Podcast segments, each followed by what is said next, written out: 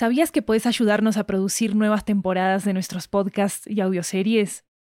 En Estudio 80 ya tenemos a la venta una nueva serie de audiolibros que están basados en nuestros podcasts y que fueron producidos de manera totalmente independiente por nosotros. Tenemos audiolibros de muchos géneros, comedia romántica, terror, crímenes reales, comunicación y lingüística, comida, estilo de vida, historias de migración y mucho más. Varios de ellos están disponibles en español, inglés, italiano y francés. Conoce nuestro catálogo en 80estudio.com, diagonal audiobooks, y encontrá los títulos en libro.fm, Apple Books, Google Play, Storytel, BookBeat y en tu aplicación de audiolibros favorita. Muchas gracias por tu apoyo.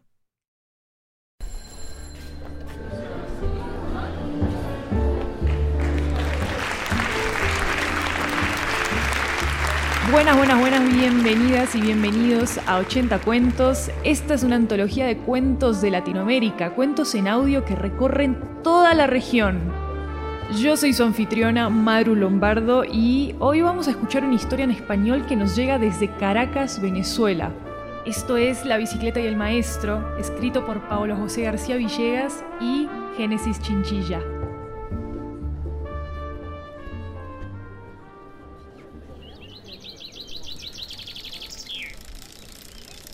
Al pie de los Andes venezolanos, un joven pedalea en una bicicleta vieja. Es especial, consiguió hacerla cruzar por el océano en uno de esos aviones de envíos familiares que desde hace años ya no pasan por estas tierras. Lleva casi 50 kilómetros pedaleando. Está anocheciendo y él ya casi llega a su destino. Sube por la carretera de la montaña, ve las tiendas cerradas, abandonadas, tapiadas desde hace años. Pasa al lado de velas que están encendidas frente a las puertas para iluminarse entre los vecinos. Ve cómo algunas personas tosen al lado de la carretera. No se acostumbran aún al denso humo de madera quemada que usan para cocinar. Tienen los pulmones cansados, son viejos. Muchos jóvenes huyeron hace años en busca de mejores condiciones de vida. Los pocos que han quedado luchan para sostener sus precarias relaciones. Allí ya no hay infraestructura, ya no hay transporte público, ya no hay mensajes electrónicos, ya casi no hay comunicación. El virus se lo llevó todo.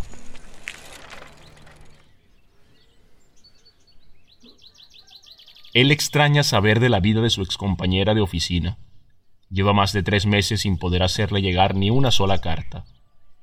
Ella debe estar confinada en su pequeño apartamento, como todos. Él sigue pedaleando. Imagina que está harta de escuchar a sus vecinos jugar dominó todo el día.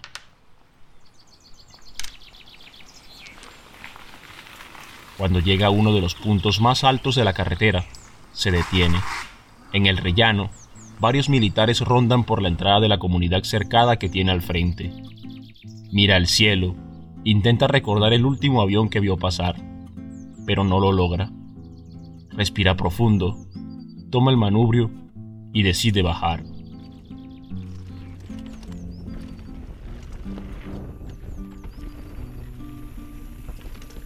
Desciende por el camino de tierra. Ruega con todas sus fuerzas evitar la mirada de los militares por un momento, concentra su atención en el camino, hasta que frena en la base de la montaña. Una luz intensa disminuye su visión, una luz que viene de los faros delanteros de un camión militar. Desde algún lugar cercano, una voz ronca y desgarrada le ordena detenerse. Entiende que los riesgos inminentes a su aventura se han salido de control. Entonces, empieza a pedalear por su vida. Huye. Tras unos pocos metros, logra perderse en la oscuridad de la noche. También lo invade la fatiga, por lo que decide llevar a rastras su bicicleta, hasta que llega, por fin, a una puerta familiar. La golpea, desesperado.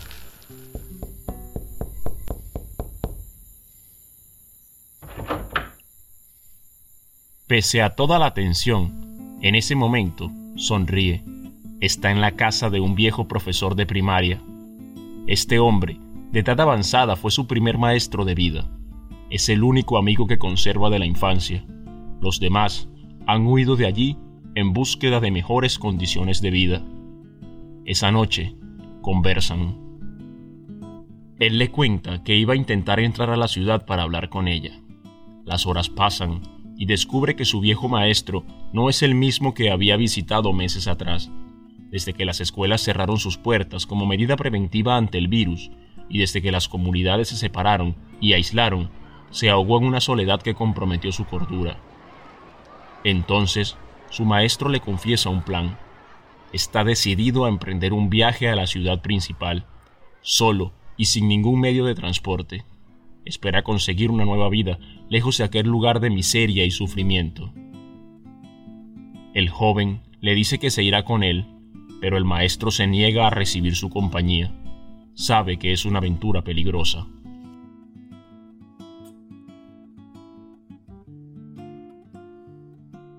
Pasan más horas y el joven se resigna.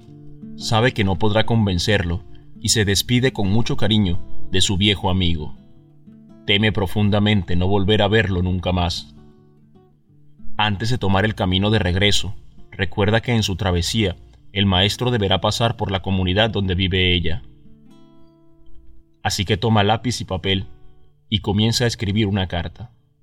Entre recuerdos, traza cada letra al final queda un texto que llenó toda la hoja, la cual dobla y firma con su nombre para dejar la encomienda a su viejo amigo.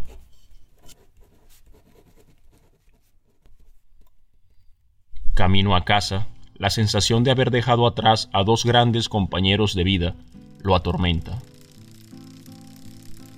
En la cara frontal de la hoja doblada que lleva el maestro solo se lee una oración.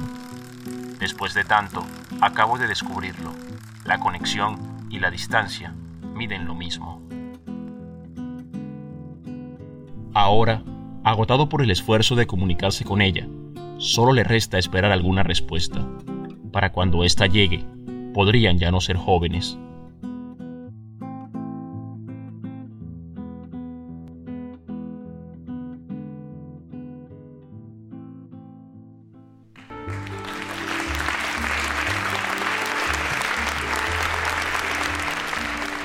Si escucharon hasta acá, espero que ya estén dejando su reseña en Apple Podcast, así muchas más personas nos pueden escuchar. Todo comentario es bienvenido, nos pueden escribir en nuestras redes sociales arroba 80 podcasts con ese al final para comentarnos qué les parece 80 cuentos, qué otras historias deberíamos contar, qué deberíamos seguir haciendo, qué quizás deberíamos dejar de hacer y todo lo que se les ocurra. También recuerden que hay una versión en inglés de este mismo episodio en el feed de 80 cuentos por si lo quieren escuchar y se llama The Teacher and the Bike. Esta historia fue escrita por Paolo José García Villegas, quien también interpretó la voz del protagonista, y también por Génesis Chinchilla, ambos son oriundos de Trujillo, Venezuela. La música y el diseño sonoro de este episodio son de Jeremías Juárez, nuestro asistente de producción de 80 cuentos desde Buenos Aires, Argentina. Pueden consultar transcripciones de nuestros episodios en 80estudio.com barra 80-cuentos. Yo soy Maru Lombardo, esto es 80 Cuentos. Gracias por venir al Teatro Estudio 80 y por supuesto, gracias por escuchar.